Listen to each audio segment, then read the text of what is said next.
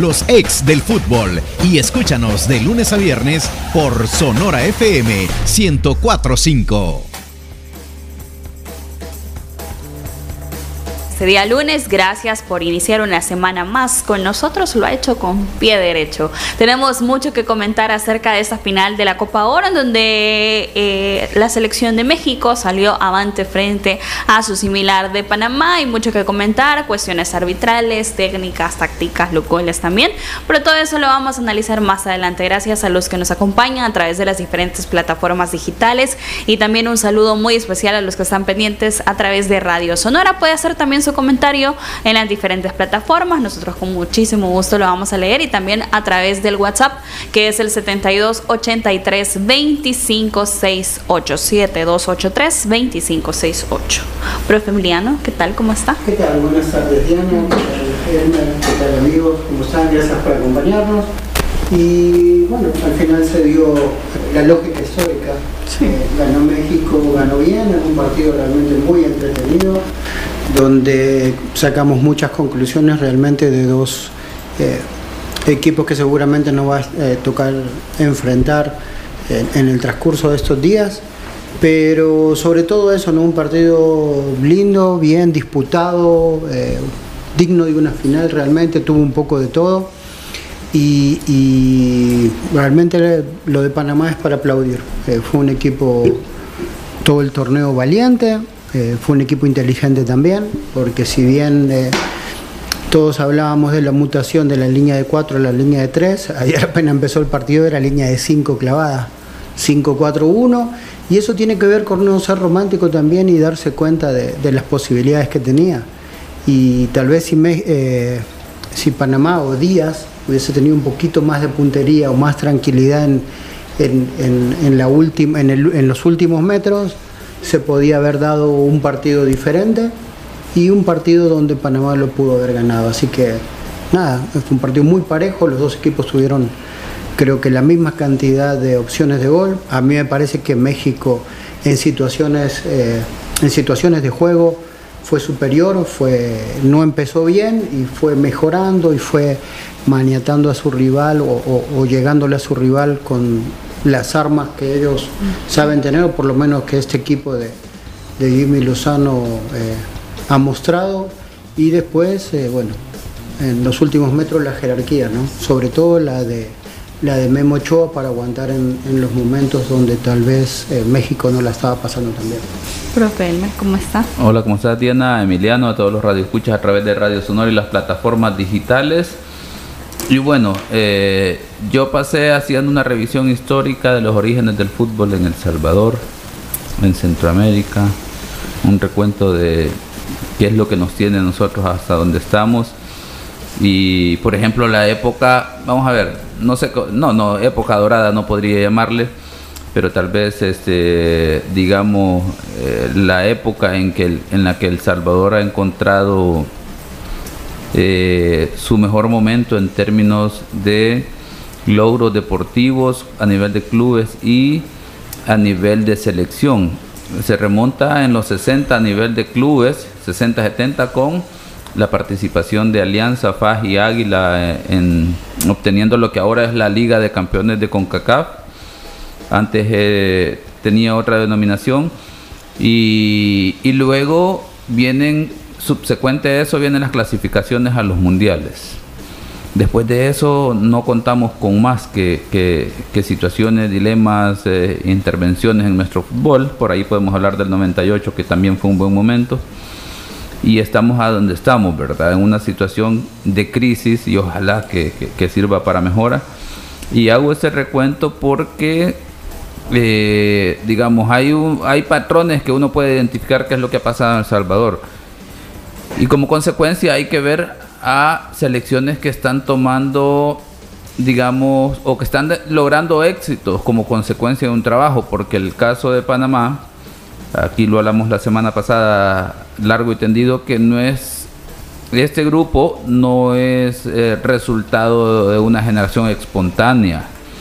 Este es un relevo generacional que viene como consecuencia de la discusión que teníamos, por ejemplo, o planteamientos diferentes que teníamos con Manuel en el sentido de si esta, Manuel decía que si esta selección de Panamá eh, lograba ser campeona en Copa Oro, eh, podíamos hablar de que esta es la mejor eh, selección de la historia de Panamá. de lo contrario, entendería yo que la posición de Manuel es que no.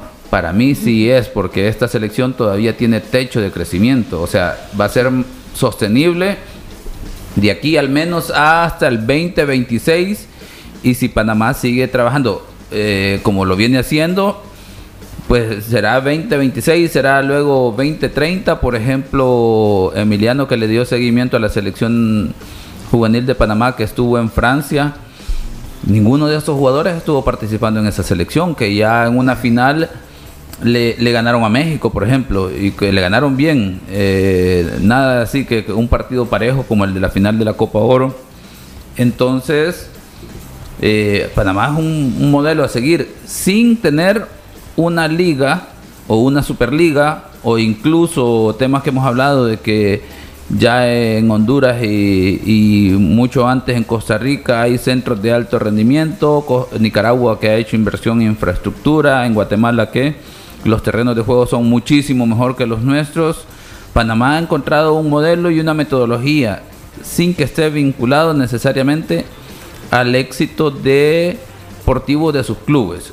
Claro, lo que yo quiero hacer referencia con toda esta introducción larga y tendida es el hecho de que si hay algo, un patrón que uno puede identificar en el caso de El Salvador, es que los logros de selecciones allá por los 70 y 80 vienen como consecuencia de o pareciese que vienen como consecuencia de dos fenómenos, de una llegada de un grupo de entrenadores que traen tendencias del fútbol en ese momento modernas podríamos llamarlas, o por lo menos que vienen con una idea completamente diferente y con el éxito en los que eh, se han conocido como los equipos grandes de este país. Entonces, eh, parece que por ahí en el caso de Salvador está la clave. El tema es que no queremos enseguida eh, seguir esa idea, ¿verdad? Nos resistimos, quizás no, quizás eh, en el sentido del modelo en sí mismo, sino que ponernos de acuerdo, porque para mí ahí pasa el gran problema en El Salvador. Sí, no, y después otra cosa, no sé si va a ser uno de los temas hoy en lo que de los que hablaremos, tiene que ver con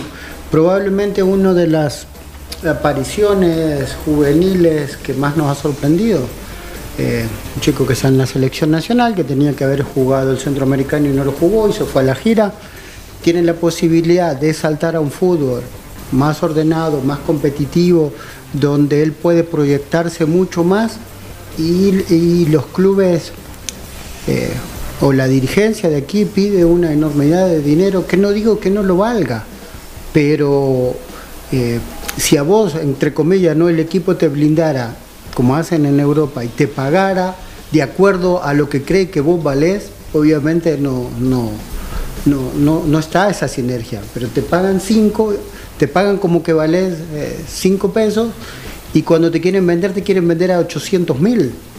Entonces, esa es la política que Panamá ha cambiado. Usted habla de los centros de, de, alto rendimiento y es verdad, no lo tienen. Tienen buenas canchas, tienen buena metodología, pero inmediatamente ellos ven que hay un jugador con proyección y, supongo que tiene que ver con la gestión, ¿no? Y ellos van y los mandan. Carrasquilla tiene 23 años. Carrasquilla estuvo en España formándose en el Cartagena, que fue el mismo equipo donde fue ahora eh, eh, Enrico, ¿no? Enrico estaba ahí. Bueno, Carrasquilla ayudó al Cartagena a subir de tercera a segunda y eh, Enrico fue con la experiencia de Europa y todo lo demás y no jugó nunca. ¿No? Carrasquilla es el recambio, poco lo sabíamos eso, a mí me, dio el dato un amigo de Houston, Carrasquilla es el recambio generacional centroamericano de Darwin Serén. Darwin Serén no le renuevan en Houston para eh, abrirle el cupo a Carrasquilla, que es el próximo Serén. Así de simple. Y es alguien que seguramente lo van a proyectar para algo más, ¿no? Porque después de lo que vimos ayer de, de Adalberto, creemos que va a ser un jugador que no va a terminar jugando en la MLS, pero tiene que ver con una política. Eh, entiendo que Panamá sabe que su liga potencia a los jugadores hasta un cierto nivel, pero no les queda otra que eh, proyectarlos y mandarlos a otras ligas, como la venezolana, como la colombiana, eh, en Europa, en, ligas de, no en primera división, sino que en segunda o tercera división, pero saben que son mejores que su liga.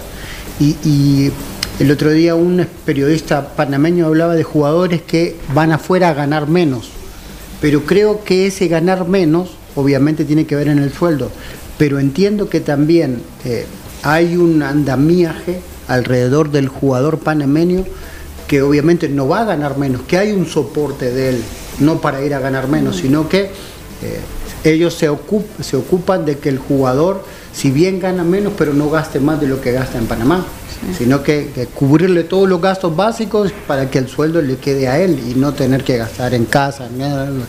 Entonces, eso es algo que aquí siempre faltó. Eh, nosotros pudimos o podemos ser un equipo que, que, que produzca jugadores y que los exporte pero nunca hubo una política en sí, primero de formación y después de colocación para que el jugador eh, termine en una liga donde pueda proyectarse. Y ese es un buen punto y más adelante vamos a tocar precisamente lo que comentaba el profe Emiliano y es debido a la situación que está viviendo Leo Mengíbar con el cuadro de Chalatenango eh, en donde se brinda una situación en un periódico eh, deportivo que es la, lo que está pasándole hoy para que todos tengamos eh, en cuenta, como dice el profe, si existe la posibilidad de que un jugador se vaya como legionario, pues que se le, se le diera la oportunidad de parte de los dirigentes, pero no es así. Más adelante vamos a hablar. Y yo sé por qué no quise decir el nombre de Leo porque no, no, no quería comprometerlo a él ni a nadie pero yo hace 10 años o 12 o 13 años, cuando todavía jugaba, tuve una situación similar. Eh, yo en esa época jugaba en FAS, terminamos ese torneo, eh, habíamos tenido un buen torneo, pero no llegamos a cumplir los objetivos. Echaron el cuerpo técnico y el cuerpo técnico nuevo que venía iba a hacer una renovación. Uno de los, jugadores que iban a renovar, que, que iban a remover, era a mí, que se me acababa el contrato, no me iban a renovar. Perfecto, me dijeron que no me Justo Alianza era había un grupo empresarial que era de los Rubulota, que eran los que trajeron a los africanos, ¿se acuerda el, aquel arquero africano? Bueno, y me contactan para ir a hacer una prueba a Europa, ¿no? Bélgica, eh, terminamos yendo a Alemania. Cuando eh, los equipos allá necesitan un permiso del último equipo donde estuviste. A mi falla me había dicho que no me querían, en cuatro idiomas. Cuando yo pido el permiso para poder entrenar en Alemania, pidieron no sé cuánta plata. A un tipo que no querían, que habían desechado. Esa es la mentalidad de dirigentes que tenemos en el país. Esa es la mentalidad de dirigentes que tenemos en el país. Bueno, más adelante vamos a hablar de esas cuestiones de los dirigentes. Eh, también, ahora sí, de la situación de México en esta Copa Oro. Quiero retomar también algo que mencionaba el profe Elmer y es el buen momento que está viviendo Panamá y lo reconoce el técnico de México en su entrevista, en donde él dice es cuestión de procesos, de tener paciencia también a un técnico que ha retomado una idea nueva para Panamá, en donde hay un fútbol distinto, los jugadores todos complementándose entre sí en el terreno de juego, también fuera de él. Creo que son cosas importantes que hay que destacar eh, eh, de Panamá y también de México. México que ganó con tanto de Jiménez al 88. Eh, hay cuestiones arbitrales también que creo que todos estábamos pendientes, profe. Manuel más que todos. acerca de esas situaciones y, lo hablábamos en programas anteriores de esos vacíos que están dejando que quedan a especulación de todos nosotros de qué es lo que está pasando, qué realmente quiere eh, la CONCACAF al determinar así, si no es importante dar a conocer las, las acciones y por ende las resoluciones de dichas tomas de decisión. Sí, voy a aprovechar y hacer un hablar un poquito en general del partido y ya Emiliano hablará un poco más específico, más un análisis más técnico. No, no, pero, me, gusta el del análisis arbitral porque yo... Y luego, no, y también, y también acompañaré, pues obviamente antes el tema de que sí, pues eh, eh, la especialidad mía, el, el tema en materia arbitral, pero hablar en el sentido de que vean las diferencias. En el caso de Panamá, termina la final, la pierden, pues obviamente no contentos no estarán, ¿verdad? Por haber perdido esa gran oportunidad. Sin embargo, hay tranquilidad de que se está yendo por el camino correcto. Mucho, sí. El discurso del entrenador, yo creo que la dirigencia de Panamá estará tranquila, los jugadores, los aficionados, de que obviamente no querían perder, hubiese sido una magnífica oportunidad de ser campeones de la región Pero bueno, no se da y creo que están en el entender de decir, bueno, hay margen de crecimiento y a partir de ahora que termina este proyecto inicia la preparación para la Liga de Naciones, que es lo más inmediato, y como consecuencia eh, de, preparación de cara al 2026. Esa es la condición de Panamá en este momento. En el caso de México, a pesar de ser campeón, entra en una situación, en un dilema hasta cierto punto complejo, porque ahora ya el entrenador Jaime Lozano les dijo, aquí estoy por si no, me tenían en cuenta. Eh, eh, eh usted, cabal, ahí va la, la, polémica, ¿no? De dos, dos federaciones que tienen caminos completamente diferentes. Y entiendo que México en este momento están reuniendo un grupo de célebres de, notables. notables exentrenadores, ¿no? Como Mejía Barón y toda, y toda esa banda. ahí se da cuenta que hay, hay tantas manos dentro del fútbol mexicano que no saben para dónde ir. Y, por ejemplo, yo tuve la oportunidad, el fin de semana me di la oportunidad de, ver tres entrevistas largas, como por ejemplo dentro de esas la, entrevista que le hace David Feitelson a, Javier Aguirre. Y antes de la final. Fue muy buena esa. Y antes de la final, no estoy hablando después de la final, él habla de que el entrenador indicado para la selección de México en este momento es Jaime Lozano. Proceso. Por el perfil, por, que, por el, el tema de la generación cercana con los jugadores, hay mucha camaradería. Y además de eso, lo único que necesita o lo que complementaría a ese, a, ese, entrenador sería ponerle a alguien de experiencia. De hecho, él dice, estoy a la orden para el fútbol mexicano, si así lo consideraran, como una especie de asesor, ¿verdad? O acompañarle como hacía, por ejemplo, si recuerdan, Brasil eh, Lobo Zagalo. Con Lobo Zagalo atrás de Ferreira eh, y otros entrenadores. Muchos no lo, no lo, no lo conocen porque eh, tiene, últimamente tiene un perfil muy bajo, ¿no? porque ya estuvo durante 20 años en polémica, no solo en Argentina, sino que en países como México. César Luis Menotti, ex campeón del mundo y en teoría fue quien cambió la mentalidad de cómo se respeta una selección nacional en Argentina eh, desde que él la agarró en el 75, eh, es el director de selecciones nacionales Argentina y nadie lo sabe. Y generacionalmente eh, los chicos que están hoy, Scaloni, Aymar, Walter Samuel y todos esos podrían ser nietos de él.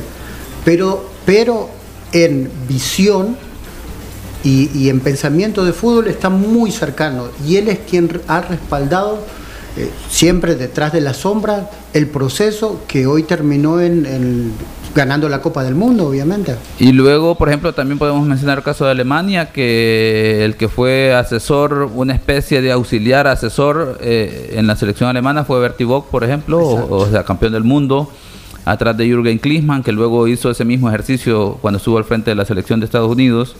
Entonces ya hay modelos a seguir por potencias en el fútbol, ¿verdad? Entonces eh, creo que México debería tomar ejemplo de eso. Y más ahora que el entrenador ya les dijo aquí estoy.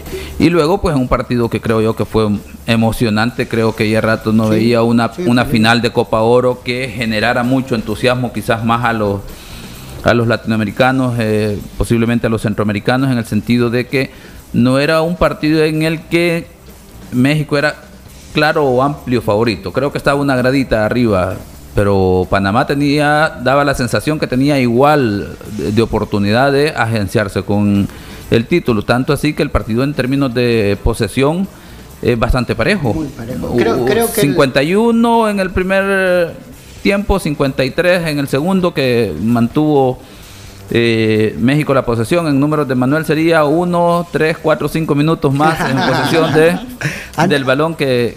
antes del partido creo que eh, la ventaja que tenía México era solo el peso del nombre. Porque después, eh, si nos poníamos a ver, el equipo que mejor había jugado o había sostenido su nivel de juego durante toda la Copa había sido Panamá. México había venido de menor a mayor y Panamá había empezado bien y lo sostuvo. Y luego, pues, eh, como a mí me encanta hacer análisis del discurso, la conferencia de prensa del entrenador Christiansen antes de la final es porque le decían cómo llega el equipo físicamente y dice, estamos al 100%. Y si acaso hay algún problema, pues en las finales la, la parte física no importa, es la parte mental sobre todo, esa es la ganas de querer pero al final me parece que ese fue uno de los factores determinantes en el partido. Más allá de jerarquía, yo creería que a Panamá se le termina gastando eh, el acabando el gas más que la parte de preparación es la parte porque la parte de cardiovascular con descanso se puede recuperar. Cuando el músculo está cansado, pues obviamente ahí definitivamente hay que tiene que pasar un periodo de tiempo determinado para recuperarlo y que llegue a un tono eh, adecuado, que me parece que es lo que le faltó a Panamá sobre el final, que México supo identificar, ¿verdad? A través de el entrenador de decir, bueno, este es el momento y creo que ya lo tenía calculado de esa posibilidad de no ir arriba en el marcador, de buscar en los últimos minutos ese jugador con piernas frescas que pudiera generar el espacio y bueno, más o menos por ahí fue la historia. Eh, en un partido muy parejo eh, y que pues obviamente si hay algo que resaltar en, el sentido de cuál fue la ventaja, me parece que es que Panamá no llega al 100% en su parte física. Pero como consecuencia del desgaste de todos los partidos que venía, eh, eh, teniendo no solo en la Copa Oro, sino en la Liga de Naciones. Y, luego, pues acordémonos que Panamá jugó un partido de 120 minutos contra Estados Unidos, una selección muy física. Y un partido que fue muy físico. Y México tuvo la ventaja contra Jamaica que en los primeros minutos definió el partido. Pudo mentalmente y físicamente guardarse y empezar temprano a ver de cara a lo que venía y sin necesidad de recurrir a tiempo extra. Entonces esas diferencias creo que se vieron plasmadas en ese porcentaje de posesión y luego en esa situación de gol. Eh, lo que habla es que Panamá está muy bien, o sea, eh, a lo mejor posiblemente eh, un poquito más de amplitud de banca para decir que puede tener recambio bastante similar a, los jugadores con los que inicia y mantener el nivel a lo largo del partido.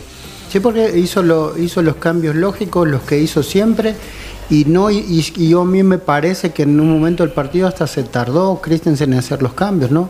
Pero probablemente es eso, tuvo tan buen rendimiento en el 11 que lo acompañó en, todo el torneo o en los últimos 10, 12 partidos, que no quiso cambiar. En, el caso, bueno, volvió Cecilio Waterman a jugar eh, una Copa de Oro después de 10 años y, y Colocho Anderson, que era quien iba cabeza a cabeza para ver si salía a jugar o no, fue el otro cambio.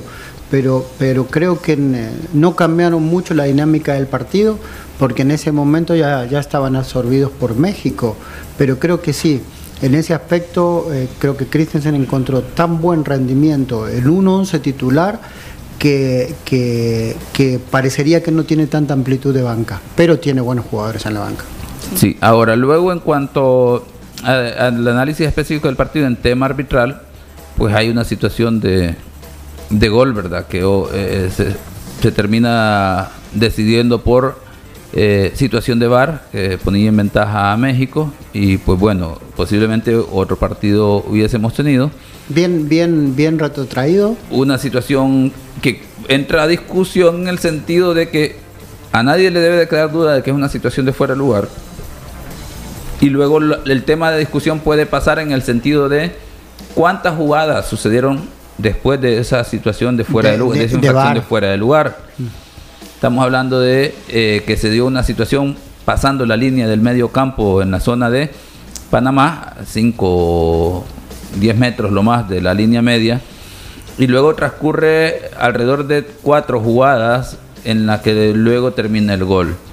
Por eso de repente cuando se ve la consulta del bar uno decía, ¿y qué está pasando? El fuera de lugar no, no, no veía uno por dónde podía ser.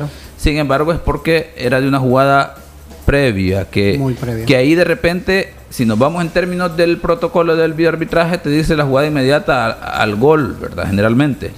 Y esta es una muy antes a esa situación. Entonces, pues lo que hay que cambiar en temas de eh, de reglas es el protocolo para que dé esa amplitud y no quede duda. Ahora, en términos de justicia, pues obviamente se hizo justicia, ¿verdad? Porque al haber una posición de fuera de lugar en la que México saca ventaja y tres, cuatro jugadas posteriores eh, se da el gol, pues podríamos decir que no viene así inmediatamente precedida una infracción, pero reglamentariamente de manera general sí. Y por lo tanto, en términos de justicia, Sí, bien, el, ese, ese, sentido. Luego el tema de, para los que somos de repente legalistas, eh, habría de decir, bueno, el protocolo no da para tanto en ese sentido.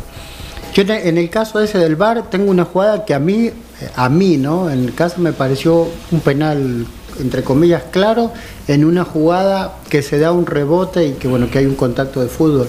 Eh, hay una jugada que gana Sánchez eh, por derecha, que fue sobre todo en el primer tiempo, donde México encontró la llave del partido, hace un centro atrás, llega eh, Orbelín Pineda, no, sí, Orbelín Pineda haciendo la diagonal y él es quien casi en el punto de penal, no abre bien el pie y tapa el, portero de Panamá. En el rebote le queda a Henry Martin, él llega a puntear la pelota, pero Andrade le pega una plancha que, que, esa plancha, digamos, no lo condiciona a Martin porque ya había pegado la pelota, pero fue un planchazo. La, la diferencia aquí, Emiliano, es que si el árbitro ve una situación tal como esa y conscientemente él aplica la ventaja, sí entonces, al haberse logrado el disparo, ahí no puede regresar a la acción anterior. Entonces, porque la regla así se lo dice en términos de procedimiento, si usted aplica la ventaja y la ventaja sobreviene de manera efectiva, que en este caso sí, porque logra patear y, se da una oportunidad de gol, que luego pues este, el portero reacciona, pues ya es otro tema, pero se ejecutó completamente de acuerdo a las reglas de juego y al espíritu de las reglas de juego. Entonces, regresar a la falta sería dar una doble ventaja al equipo que recibió la falta. Entonces, en ese aspecto, yo eh, lo, ponía el ejemplo o, lo comparaba con el penal que le pitan a Argentina contra Polonia. El cabezazo de Messi, que tira afuera, eh, no lo condiciona, o sea, sí él ve que el portero viene encima, pero no lo condiciona, porque el golpe se lo da después que el cabecea. Ya había cabeceado fuera. Ah, pero aquí entra en juego la, cuestión de conceptos. Entiendo. En el sentido de que aquí hay una situación de falta o no falta. No entra en juego el concepto de aplicación si se puede dar o no una ventaja, porque el árbitro no hace esa valoración de, de la posibilidad de que esa acción pueda generar ventaja, sino que hay una disputa de balón y hay un contacto del puño. del guardameta con la cabeza del atacante. Entonces evaluamos específicamente esa acción. En este caso, entendremos que el árbitro, al ver la falta, aplica la ventaja, la ventaja efectiva porque logra ejecutar el tiro que es atajado por el, por el guardameta, por lo tanto, ahí podemos dar concluida la situación.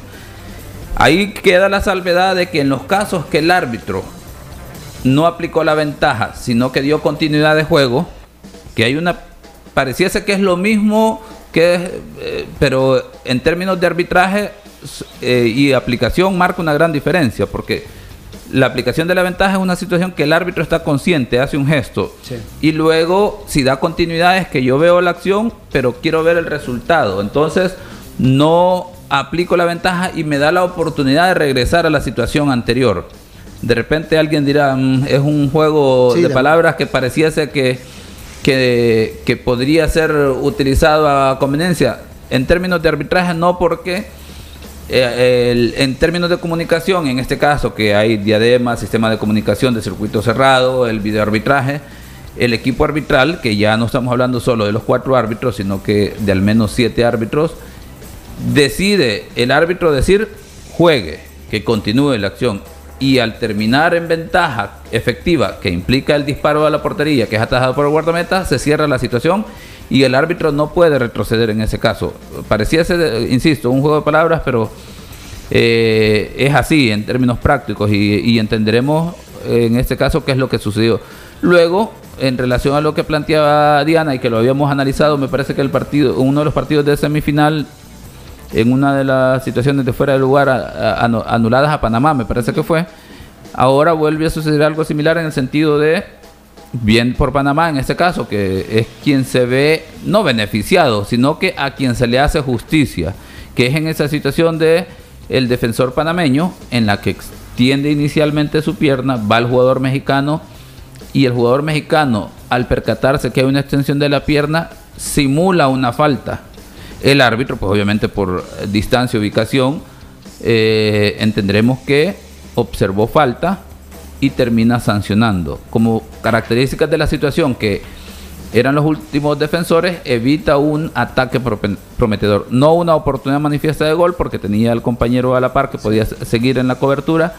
Y por lo tanto, eh, evitar un ataque prometedor es tarjeta amarilla. El árbitro aplica la tarjeta amarilla y luego la tarjeta roja.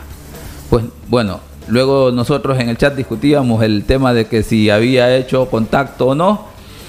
Mientras se dio esa circunstancia, pues resulta que el partido continúa, ¿verdad? Entonces de repente vemos que el jugador, que, se supone debió haber salido, eh, pues estaba jugando. Y la pregunta es, ¿qué pasó? A mí me surgió en el momento la incógnita de si es que no se habían percatado que el jugador no abandonó, ¿verdad? Sin embargo, pues obviamente por el hecho de que eh, la reacción de la selección mexicana, a pesar de que sí hubo protestas, pero no las protestas airadas que te están diciendo, mira, el equipo se quedó con un jugador más, sino el hecho de que cómo vas a retroceder una amonestación y una expulsión, pues entenderemos que es una situación que no quedó entendida para todos los que estábamos viendo el partido a través de la televisión, que el árbitro había corregido su decisión, ya sea como consecuencia del VAR o su equipo arbitral en cancha, los asistentes del cuarto árbitro, de que en esa acción no hubo contacto, por lo tanto no falta y tampoco tarjeta amarilla en ese sentido, ¿verdad?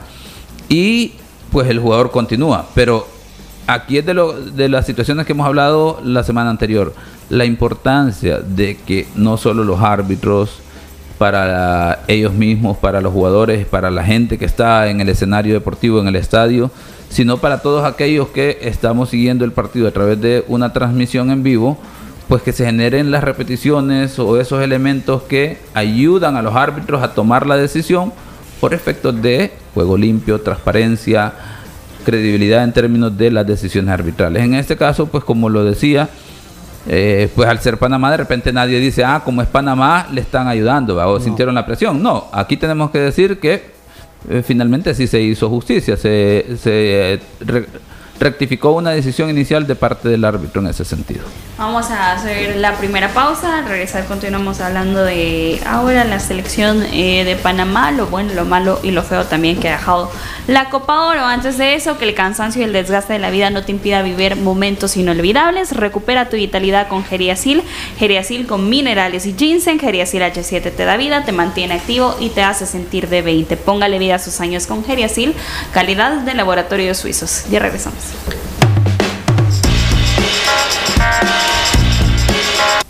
Los ex del fútbol. Regresamos. Ay, me siento estresado y me duele todo. Me quiero relax. Prueba el nuevo Dolocrin Marihuana para masajes relajantes. ¿Dolocrin Mari qué? Dolocrin Marihuana. Dolocrin original, fuerte y el nuevo Dolocrin Marihuana. Dolocrin Marihuana. El masaje que sí alivia. Compruébalo. ¡Que le apliquen Dolocrin! Alerta, no te dejes engañar. Busca el emblema de calidad en relieve en la tapa.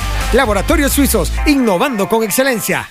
¿Te cuesta arrancar tu día? ¿Te sientes cansado y sin energía? Activa tu energía con Energisil Forte. Energisil Forte, energía para cada actividad en tu día a día. Energisil Forte con nueva fórmula. Contiene zinc para fortalecer tus defensas. Con un sobrecito al día aumentas la resistencia física y mental para andar activo y rendir mejor. Energisil Forte sin azúcar y sin calorías. Energisil Forte también en tabletas. Activa tu energía con Energisil Forte. Laboratorios Suizos, innovando con excelencia. En caso de duda, consulte a su farmacéutico. Continuamos con los ex del fútbol. Los ex. Continuamos con más de los ex del fútbol. Gracias por su sintonía. Walter Scott, el experto en el cabello del hombre, tinte de fácil aplicación que cubre las canas en barba y cabello en solo 5 minutos. Está disponible también en champú y crema fijadora para platinar las canas. Walter Scott, el experto en el cabello del hombre, calidad de laboratorios suizos. Eh, continuamos hablando de este resultado entre Panamá y México. México que sacó la victoria y es el campeón de esta Copa. Ahora yo quiero saber, ya que me pidió Emiliano que estaba interesado en el análisis arbitral, ahora yo quiero que nos ah, desglose el análisis táctico del partido. Eh, las claves del partido. para mí la clave del partido primero fue en la puntería, porque en los primeros minutos, eh, bueno, ayer escuchábamos también eh, algunas declaraciones en medio del partido. Celso Borges eh, le habían dicho por, por qué mantuvieron a raya tanto tiempo a México ¿no? en, la otra semifinal, eh, perdón, en los cuartos de final, y él, ellos habían dicho que habían descubierto que México era muy fuerte por los laterales, entonces que habían cerrado los laterales y los habían dejado en el juego interno, y en el juego interno hoy México no tiene un, jugador eh, digamos con, el pie de, de, como es del zurdo que juega en España, del Colocho, que se acaba de retirar.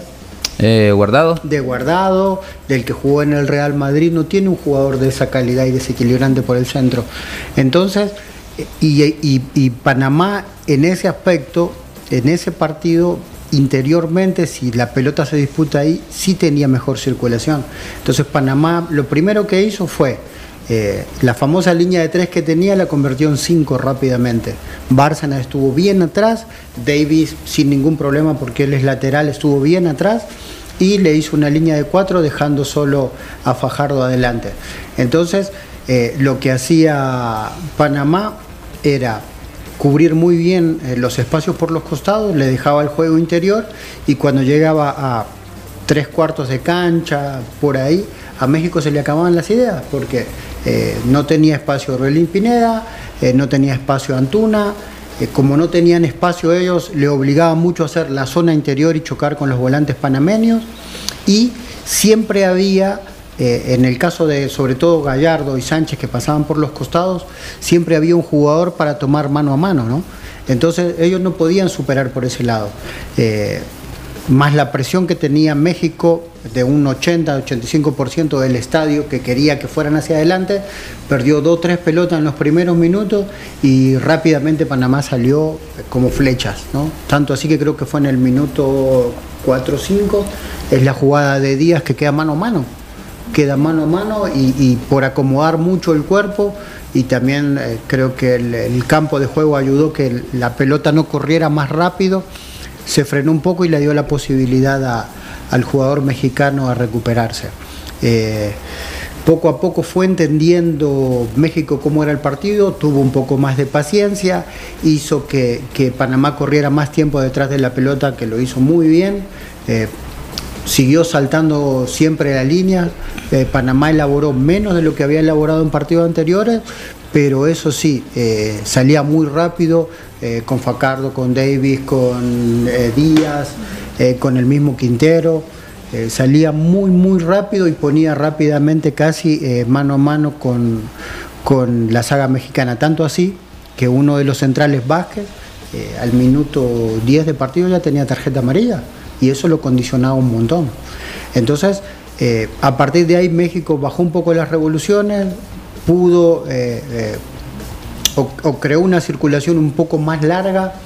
Ahí Panamá la mezcla entre que sus ataques casi siempre terminaban cerca del área mexicana, tal vez se animó un poquito más, inconscientemente fue adelantando líneas, entonces en esa ida y vuelta Em, el equipo panameño empezó a quedar más largo y ahí empezaron a crearse los espacios para Orbelín Pineda, para Antuna. Ellos eh, generaban el uno contra uno, pero como había un Panamá que ya se empezaba a estirar, ahí empezó a pasar mucho Sánchez por afuera, que es el, colochito que llegaba por el lado derecho, metió tres centros de gol en el cual eh, eh, la saga de tres, que esta vez fue más cerrada panameña, si ustedes vieron casi todos los tiros que pateó México al arco pegaron en un panameño siempre, no es que la tiraron afuera o llegó al arquero, siempre pegaban en uno de los centrales. Creo que fue a Cumin le pegaron como tres pelotazos, a Andrade fueron otros dos. Entonces, eh, el, bloque de los centrales seguía siendo bien reducido, no más como embudo pero México ya empezaba a, ganar por los costados. Entonces, ahí creo que México eh, nivela el partido, empieza a superarlo y después eh, Panamá empieza a ahogarse. Ya, no, ya no tenía esa salida larga, y si era salida larga era Fajardo muy solo o Díaz muy solo, y eh, cada ataque fue haciendo menos daño. Y en ese aspecto México tiene una cabeza superior ¿no? por todo lo que vive y poco a poco fue ganando. Si el, si el gol que anulan eh, hubiese sido válido, eh, probablemente hubiésemos visto un partido tal vez de más diferencia, porque había pegado muy fuerte en ese momento, ¿no? Veíamos a un Christensen muy inquieto por la banda, por la banda en la que él tenía eh, más control de sus jugadores, era por donde más lo estaban superando, ¿no? Que era la, banda de Sánchez y Orbelín Pineda. Y, lo mejor que pasó en ese momento fue que terminar el primer tiempo pero vimos a un México superior, eh, superior no en el juego en sí, pero sí superior en situaciones. eh, en inteligencia, eh, manejó mejor la presión.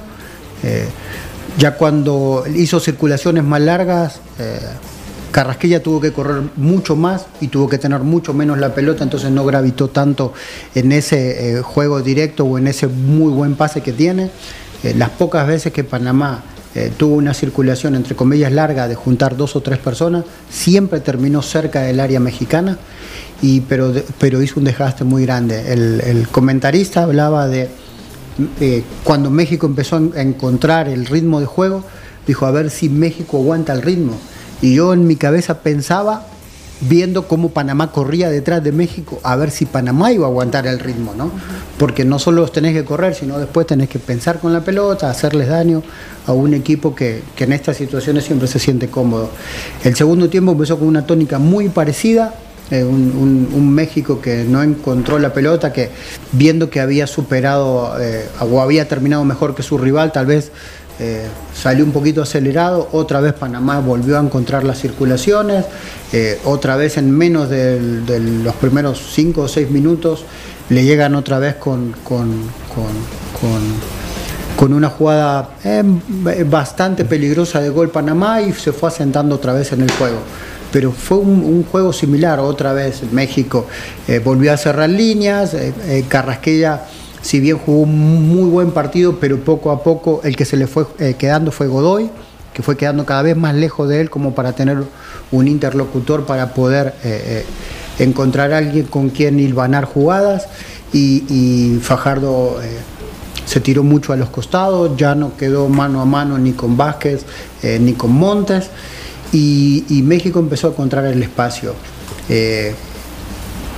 A mí me parece que, en ese aspecto eh, Panamá fue muy inteligente porque en un momento se dio cuenta de que no podía superar a México y poco a poco fue bajando un poco el pie del acelerador. Y, México en ese momento le faltó el jugador que le diera el salto de calidad. ¿no? Nosotros ya habíamos visto un Henry Martin que había hecho las cosas muy bien, pero que había terminado, sobre todo en la, en la situación esa que yo le digo que para mí fue penal en el primer tiempo, que ya estaba muy desgastado físicamente y que necesitaba, porque seguía metiendo mano a mano eh, a un jugador o a Martin o a, uno de los rapiditos con Cummins, que era muy peligroso, y no hacía el cambio nunca. Y que fue algo que Manuel en el chat comentó, ¿no? que cuando saca a, Chávez por Sánchez es, eh, no gravitó para nada, ¿no? al contrario, eh, parecía que, que Sánchez tenía, se preocupó más en que Carrasquillo o Godoy no agarraran la pelota que en él eh, tener preponderancia en el juego. Y ahí fue donde otra vez eh, México agiló un poquito a Antuna y a Orbelín Pineda y en el uno contra uno contra Bárcenas y contra David ganaron tanto como perdieron. Y no digo ganaron tanto como perdieron, sino que fueron regalando la pelota, les tocaba correr a ellos para atrás, fueron desgastándose mucho, tanto así que Antuna fue el siguiente cambio. porque, y, a Orbelín lo dejó porque Orbelín eh, es, una de sus cartas ganadoras y en el caso de Orbelín o Antuna, Orbelín tiene, tiene más recorrido en ese aspecto, por eso lo dejó más tiempo. Pero en, el medio de la cancha yo creo que con Edson eh, ganó sobre todo músculo, ¿no? En un, creo que él fue, eh, tanto con Carrasquilla como con Godoy, sobre todo él fue el que logró que Godoy no estuviera tan cerca de Adalberto como para poder gravitar mucho más en el partido. Como decimos, eh, Carrasquilla brilló eh, por luz propia, pero si hubiese tenido un escudero como lo tuvo en todo el torneo como Godoy, podía haber hecho mucho más adentro de la cancha, porque vieron eh, muchas veces del partido, sobre todo en el segundo tiempo, que Carrasquilla, más que parado como el 10 que nosotros creemos que es, sino que como un 5 posicional, porque eso es lo, que hacía México con, con Panamá. Igualmente, eh, yo digo que el, aplauso es para un equipo valiente como Panamá, que siempre jugó el partido, aún siendo superado. Y cuando hablo de valentía tiene que ver con que siempre todos sus jugadores quisieron la pelota, aún en el peor momento, empezando con el arquero, que muchas veces tuvo que iniciar juego eh, saliendo casi como un líbero, ¿no? Eh, vieron varias veces a Mosquera agarrar la pelota o, como decimos nosotros, atacar espacios en una zona de, seguridad hasta salir con, con, pelota dominada fuera del área. Y eso tiene que ver con un equipo que es valiente, ¿no? que obliga a que el rival lo venga a apretar, eso genera espacios para Carrasquilla Godoy en el medio, o genera el uno contra uno con Fajardo y Díaz adelante. Y, lamentablemente no tuvo puntería, tuvo tres o cuatro situaciones peligrosas, ¿no? una fue creo que fue el un cabezazo del mismo Fajardo que lo quiere cruzar en el, segundo tiempo, que pudieron haber cambiado situaciones, pero si, fuera Panamá, como dice el profe, ¿no? Eh, saldría tranquilo, porque compitió en el partido, jugó bien, jugó con sus armas, se defendió bien cuando se tuvo que defender. Sí, fue superado por México, pero ya sabíamos que de entrada eh, México en, competición, en jugadores, en jerarquía y en todo lo demás era superior. Y en el juego en sí no se vio tanta superioridad. Tanto así que creo que, que Panamá en algún momento pudo haber estado, sobre todo en los primeros 15 o 20 minutos del partido, pudo haber estado adelante y le faltó esa jerarquía en esos últimos metros. Y eso de la puntería lo retomaba también el técnico de esta selección de Panamá, Thomas Christensen, en algunas declaraciones, que si a Panamá algo que le, iba a pasar factura era eso, lo de la puntería, y él lo reconoció. Sí, porque, porque en, algún momento seguramente internamente, y se le veía en la cara a Díaz, ¿no? que después del partido se veía la cara como diciendo la tuve, y la tuve dos veces. Entonces podía haber cambiado alguno de los goles del hard, del trick del partido contra Qatar por, por uno por haber hecho uno de estos goles contra México porque sabía que el peso específico eh, dentro del partido hubiese sido mucho mayor. Vamos a hacer nuevamente una pausa. Al regresar vamos a retomar eh, el tema ahora sí de la situación de Leo Mengíbar para que pongamos en contexto también aparte de la afición salvadoreña que está presente en los jugadores. Ya regresamos. Los ex del fútbol. Regresamos. Ay, me siento estresado y me duele todo. Me quiero relax. Prueba el nuevo Dolocrin Marihuana para masajes relajantes. ¿Dolocrin Mari qué? Dolocrin Marihuana. Dolocrin original, fuerte y el nuevo Dolocrin Marihuana. Dolocrin Marihuana. El masaje que sí alivia. Compruébalo. ¡Que le apliquen Dolocrin! Alerta, no te dejes engañar. Busca el emblema de calidad en relieve en la tapa. Laboratorios Suizos, innovando con excelencia. ¿Te cuesta arrancar tu día? ¿Te sientes cansado y sin energía? Activa tu energía con Energisil Forte. Energisil Forte, energía para cada actividad en tu día a día. Energisil Forte con nueva fórmula. Contiene zinc para fortalecer tus defensas. Con un sobrecito al día, aumentas la resistencia física y mental para andar activo y rendir mejor.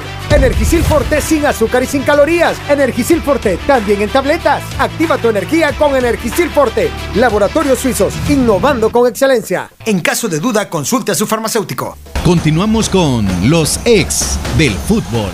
Continuamos con más de los ex del fútbol y vamos a hablar de la primera división, lo que mencionábamos, el tema de Leo Mengíbar, y es que ha salido una nota eh, específicamente en el gráfico por el mm. periodista Josué Valiente acerca de la situación contractual que tiene Leo con el cuadro de Chalatenango. Eh, todavía le quedan seis meses a Leo de contrato con el Chalate y no suelta la ficha de Leo Mengíbar. Eh, así que en esta situación el futuro de Leo todavía está en qué situación vivirá o qué situación pasará. Por cierto, se dio a conocer que un equipo de la MLS, específicamente el Atlanta United, estaba interesado en Leo Mengíbar.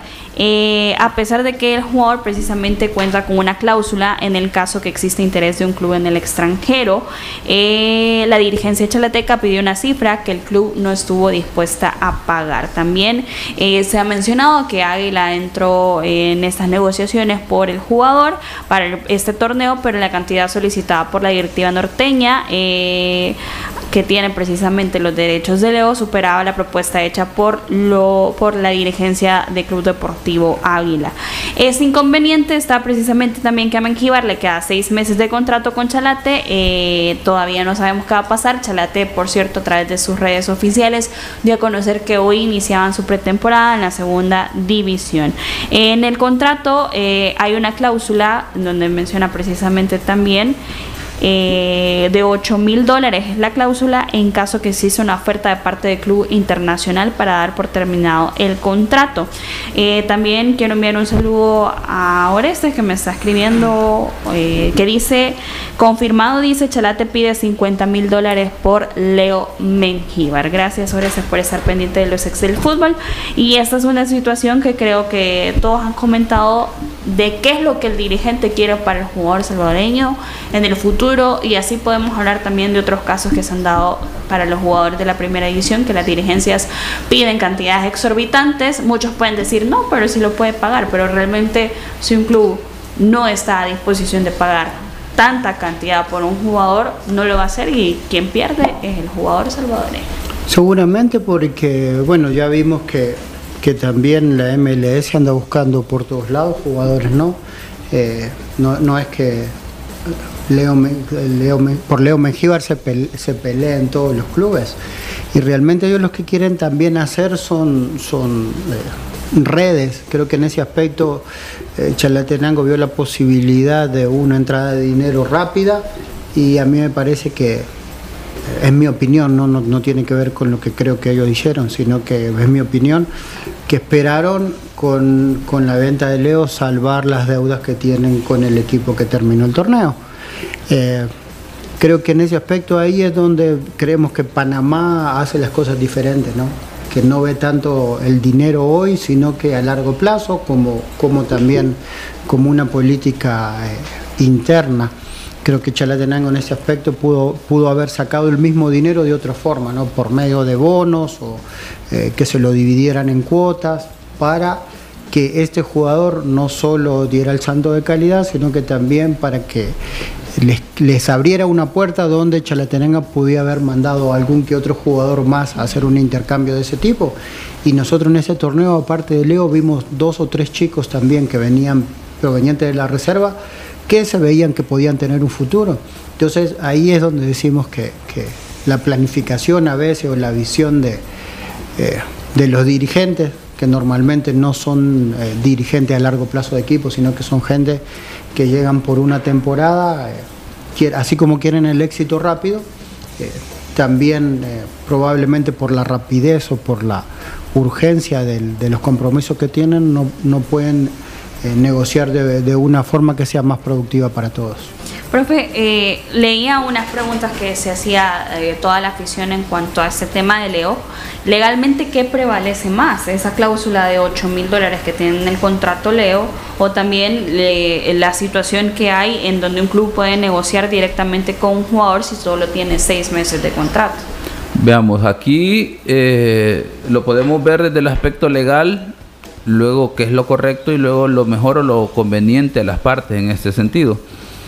Eh, desde el aspecto legal, pues obviamente el club tiene los derechos del jugador en este momento. El jugador puede establecer eh, preacuerdos tomando en cuenta que eh, ya después de menos de seis meses tiene la posibilidad de negociar, de tener preacuerdos con equipos, tener pláticas en relación a incorporaciones, ¿verdad? Sabiendo que eh, la fecha de su, del vencimiento de, su contrato, ¿verdad? Entonces, eh, eso por una parte. El club en este caso tiene los derechos del jugador, insisto, y como consecuencia es el club el que puede negociar si en este caso la salida fuese inmediata del, del jugador hacia otro club. El club, a pesar de que hay una cláusula de 8 mil dólares como restricción en la cual tiene que conversar con el jugador, el club puede negociar con el tercero o con el otro club, en este caso Atlanta United, eh, eh, la posibilidad de cuánto ellos piden por el jugador.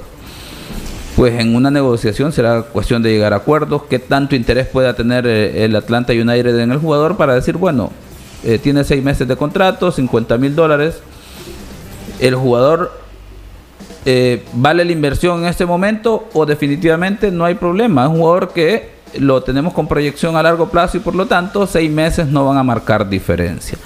Entonces el jugador puede tener un preacuerdo con el, con el club de manera directa, en este caso a través de su representante, eh, para más adelante. Y de igual forma, insisto, desde el aspecto legal, Chalatenango tiene los derechos del jugador en ese momento, eh, su pase, y por lo tanto está en la libertad de digamos, de eh, pedir lo que ellos consideren. Por eso digo, desde el aspecto legal.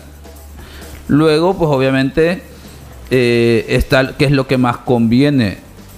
Pues obviamente, eh, a nivel general y del fútbol nacional, pues a todo aquel que tiene un interés en la selección, aquel que tiene una aspiración de que el futbolista y el fútbol salvadoreño crezca, pues creo que es una muy buena oportunidad para que el club pues ponga buena voluntad para darle la oportunidad al jugador de empezar su crecimiento a partir de este momento y negociar una cantidad que pueda ser digamos aceptable para el club y que de igual forma la otra parte esté en la disposición de, invertir, ¿verdad? Que ahí es donde pienso que pasa la clave.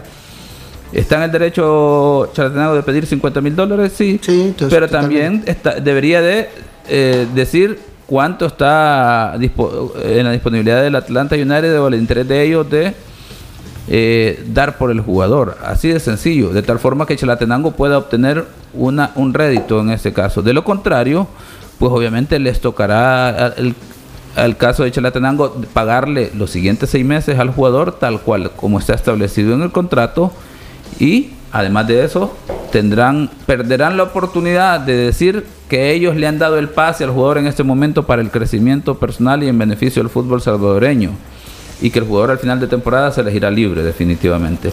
Aquí es donde viene la parte de la inteligencia más allá de las circunstancias de decir lo legal. Chalatenango tiene, insisto, todo el derecho de negociar con el Atlanta United bajo las condiciones que ellos consideren y pues de decir, ah pues no, ¿verdad? Pero obviamente eh, no es lo más correcto ni siquiera para el mismo jugador que le pueden truncar la oportunidad de iniciar un proceso antes, ¿verdad? Que tanto nos surge que jugadores tengan oportunidad de crecimiento.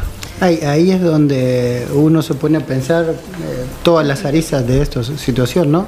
Si realmente un equipo como Atlanta United tiene o, se mostró tan interesado en, Leo Mengíbar, seguramente Leo Mengíbar va a seguir siendo llamado a la selección mayor, aunque juegue en segunda, porque al cuerpo técnico le gusta mucho, ¿no? Probablemente el chico también siga trabajando en segunda división como que es un jugador que sigue proyectándose y no creo que haya en, dentro de esos meses nadie que lo pare para que salga donde él quiera de una forma tranquila. Entonces, probablemente eh, la dirigencia de Chalatenango se perdió, como dice el profe, ¿no? de, que saliera en Marquesina, que ellos lo ayudaron a proyectarse, a que eh, dejando una, una, parte, una buena parte de dinero, no los 50, pero tal vez 40 o 30, y Leo Mengíbar dentro de seis meses seguramente eh, se va a ir igual, dejando nada. Y encima dejando mal parado, entre comillas, a la, a la, a la, dirigencia de, de, Chalatenango por el mal manejo de esta situación. Entonces, eh, es, eh, como te digo, así es como actúan los dirigentes de aquí, ¿no? Lamentable históricamente. El Atlanta United eh, tiene dentro de su plantel un campeón del mundo, a Tiago Almada. Hace seis meses tenía Ezequiel Barco, otro argentino que también, en vez de proyectarlo a Europa, lo proyectaron a ellos.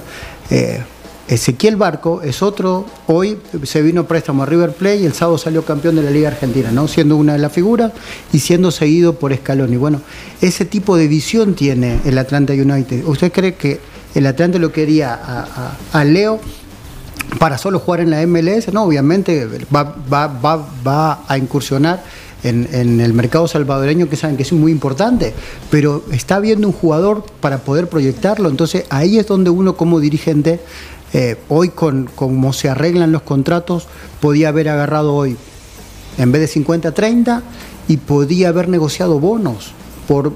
Eh, formación, de jugador y por próximas ventas. Es que esto, si me permiten, una última en el sentido de que si Chalatenango piensa hacer lo mismo que lo mismo entre comillas que hizo Alianza, está equivocado porque Alianza, una vez que Harold Osorio se convirtió en la promesa para el equipo, decidieron establecer un contrato profesional. Sí, lo mejoraron. Y como consecuencia de eso era un jugador que iba a tener cabida en el club a largo plazo y como por lo tanto Alianza podía negociar en este caso sí una cuestión muy diferente. En el caso de Leo Mengíbar, un jugador que ya va de salida por temas de contrato y seguro el jugador tendrá muchas ofertas a nivel nacional como para decir que se quedará en el Chalatenango de la segunda división. Pues obviamente el jugador tiene aspiraciones y el derecho de buscar su crecimiento personal. No, y aparte creo que Chalatenango, perdón, eh, tampoco le sirve tener un Leo Mengíbar en segunda división, por más que sea la figura actual y todo lo demás. Eh, en segunda, el activo que ellos creen tener en segunda división tiene más posibilidades de romperse que jugando en, la primera. Bueno, y si nos despedimos, los esperamos mañana nuevamente a las 12 a través de Radio Sonora y las diferentes plataformas. Que tengan una feliz tarde. La autoridad, el romo, el profe, la jefa y la cabeza. Cinco exes en la mesa. Que no te mientan ni te engañen. Escucha a los que saben. El único programa con personas que han vivido del deporte rey.